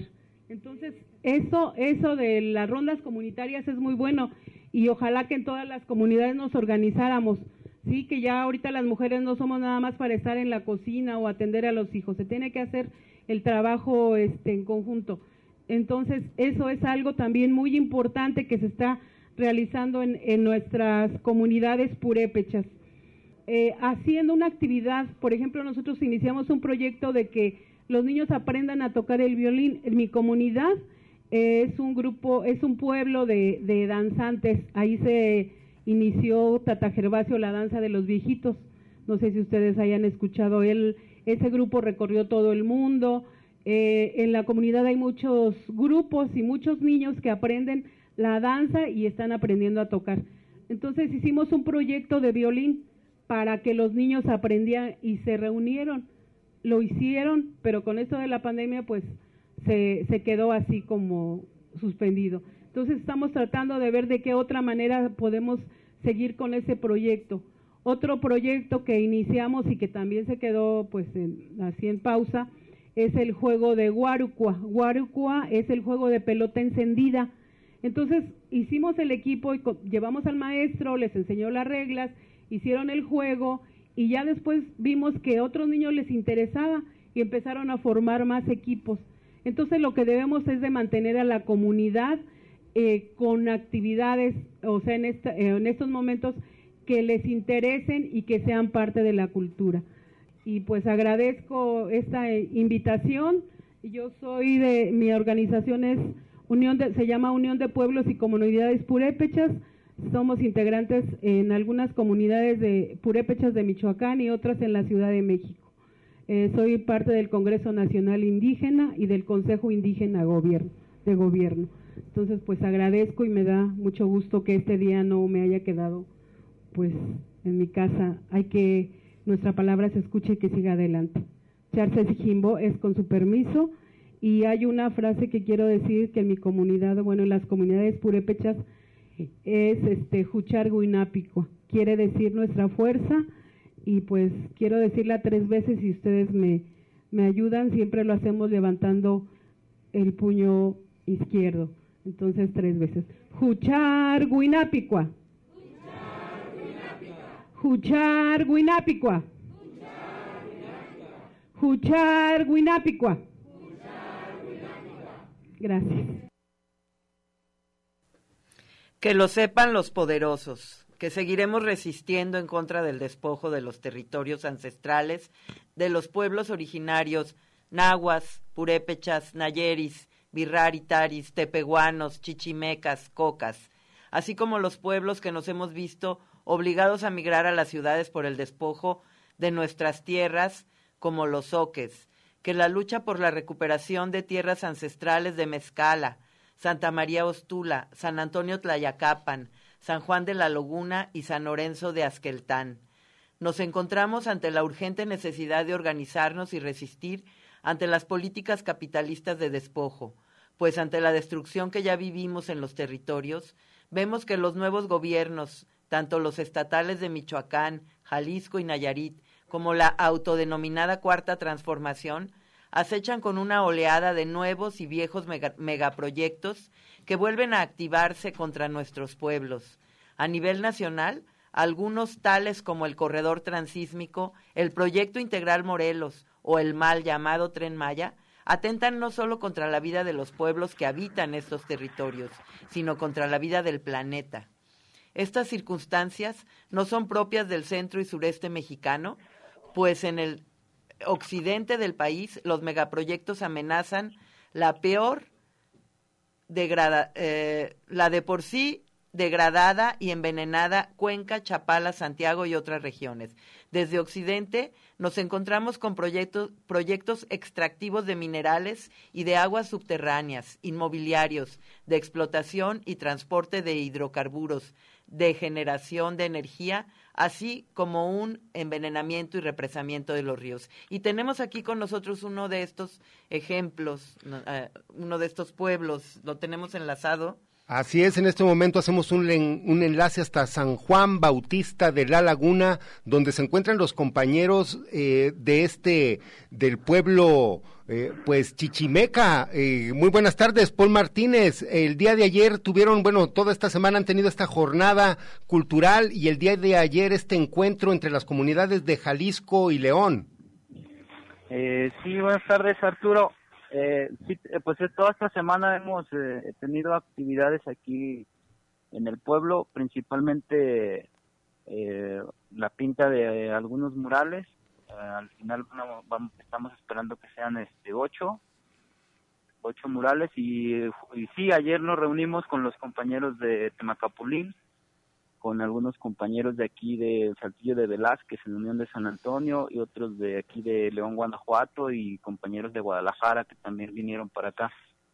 Eh, pues Paul, estamos eh, rememorando y recordando toda esta actividad que se dio también el 12 de octubre. Eh, por supuesto que San Juan Bautista de la Laguna fue otro de los pueblos convocados y que asistió allá al Salto. pero que nos pudieras platicar ¿Qué, qué acuerdos, qué eh, tuvieron, bueno, eh, a qué llegaron con esta reunión que tuvieron el día de ayer? Eh, el día de ayer fue un encuentro, ahora sí que el, primero fue para pues conocernos un poquito. Aquí la región se está viendo, o hemos estado encontrando pues que, que tan solo, por ejemplo, aquí en Lagos de Moreno hay el proyecto del gasoducto que pasa por aquí por el pueblo de San Juan de la Laguna. Está un proyecto de parque fotovoltaico que afecta a los compañeros de Saltillo de Velázquez. Están otros proyectos de energía eólica que afectan a unos compañeros acá de un ejido que se llama La Concordia. Eh, entonces pues este primer encuentro fue para hacer como ahora sí que acercarnos y empezar a conocernos. Realmente no tomamos así como acuerdos fueron más bien mesas de trabajo eh, pero no no no se hicieron eh, acuerdos eh, puntuales digamos más bien fue como para encontrarnos primero, escucharnos eh, y ver pues después si se puede trabajar o se quiere trabajar juntos. Es, eh, ustedes, eh, recuérdenos a nosotros y al auditorio, ustedes han estado siendo afectados por un gasoducto que quieren construir ahí cerca de su comunidad. ¿Es así? Sí, bueno. Sí. Bueno. Sí, bueno. Sí, sí, bueno. Sí, te escuchamos. Adelante, eh, Paul. Sí, te escuchamos. Parece que él ya no nos escucha a nosotros. Algo está pasando con... Paul, estamos al aire. Saludos. Saludos, Ah, Arturo. Sí, te, sí, te Ah, Que escuchamos. nos platiques un poco de este gasoducto que, que han que pretenden instalar o ya instalaron en, eh, cerca de su comunidad. Eh, Cuéntenos. eh, Eh, sí, es un gasoducto, es un ramal de un gasoducto de gas natural del noroeste. Es la empresa y, y actualmente pues ya se encuentra instalado y no es así como cerca, es en el pueblo, es sobre las calles del pueblo donde está instalado. Eh, no sabemos actualmente si está operando, pero ya ya lo instalaron, ¿no? Lo instalaron pues eh, mediante el uso de la fuerza pública, eh, lo instalaron mediante tener este pues ahora sí que durante mucho tiempo ah, la policía resguardando las las maquinarias ahí o, o mientras se trabajaba para que nosotros no pudiéramos manifestarnos y, y poder detenerlo ahí. Eh, lo instalaron también con la complicidad pues de las autoridades aquí del presidente municipal eh, Tecutli Gómez, del secretario general Hugo Zamora, eh, que pues fueron o han sido hasta ahora como más bien operadores de la empresa que servidores públicos, ¿no? Que estuvieron más bien como tratando todo el tiempo de, de pues de hacer parecer como si nosotros estuviéramos de acuerdo.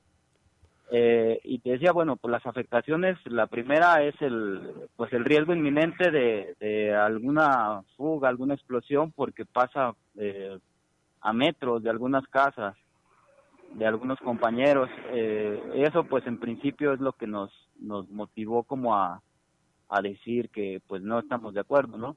Y pues ya con el proceso hemos ido encontrando otras, eh, otras irregularidades y también otros, otros riesgos, ¿no? Eh, también atraviesa por una zona que es de recargas acuíferas aquí para el municipio eh, y pues pensamos que también ese es otro riesgo, ¿no? Si en algún momento se puedan llegar a contaminar los los mantos freáticos y pues ahora sí que se contamina el agua, ¿no? De todo, de, pues que abastece aquí al, al municipio de Lagos de Moreno. Eh, Paul, también ustedes ya cumplieron un año de que precisamente fueron, Bueno. pues, bueno, sí, Paul, te escuchamos. ¿Sí? Paul, perdón. Aquí estamos, sí, Paul, te escucho, ¿sí? Bueno, bueno. Sí.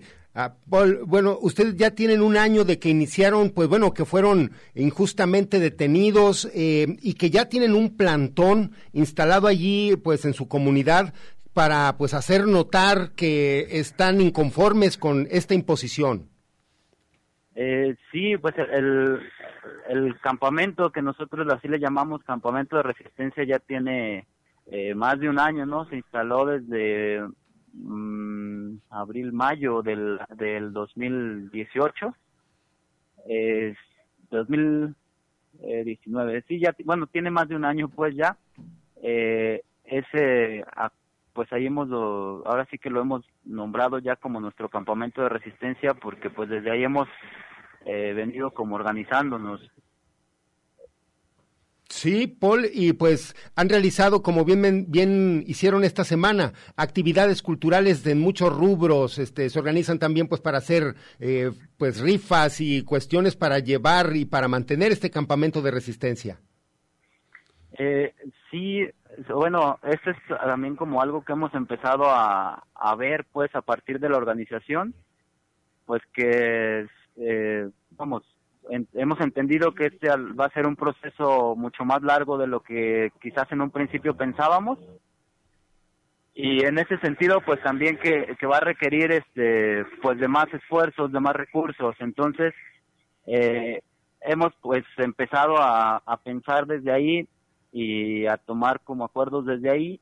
Eh, algunos pues han sido en el sentido de cómo fondear o cómo, cómo trabajar para que la lucha se mantenga desde, desde la perspectiva económica, pero también, eh, por ejemplo, pues esta Semana Cultural está pensada en cómo trabajar para no esperar pues que las autoridades vengan y, y resarzan el daño que han hecho, sino pues también nosotros eh, empezar a construir lo que queremos desde nosotros, ¿no? No estar esperando pues ya que vengan, sabemos pues que es su responsabilidad y está intacta eso de, de, de atender las necesidades de la población, pero también pensamos que nosotros podemos construir lo que queremos desde, desde nuestros espacios y pues es, es como en ese sentido la semana cultural que, que hemos hecho, ¿no? En la cual pues confluyen como estas dos vertientes. Una es que se ha fondeado, se ha, se ha eh, pagado pues prácticamente eh, por la gente, pues por todos aquí, unos con trabajo, otros en especie, otros este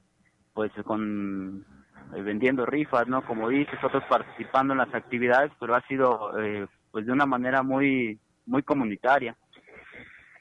Pues eh, me da mucho gusto, o sea, notar que en to- con todos con los que hemos estado hablando, todos los pueblos y organizaciones y quienes estuvieron el 12 de octubre en la jornada, eh, han llegado a estas conclusiones que la organización tiene que ser desde abajo o ha ha sido desde abajo y no esperar a que los gobiernos y las autoridades se dignen, así como lo dicen ustedes aquí en su en su comunicado, ¿no? Queremos recordarles a los gobiernos que tienen una deuda pendiente con el pueblo indígena de San Juan de la Laguna, que sus responsabilidades siguen intactas, que los acuerdos firmados con el pueblo y las recomendaciones emitidas por la Comisión Estatal de Derechos Humanos están para que las cumplan, ¿no?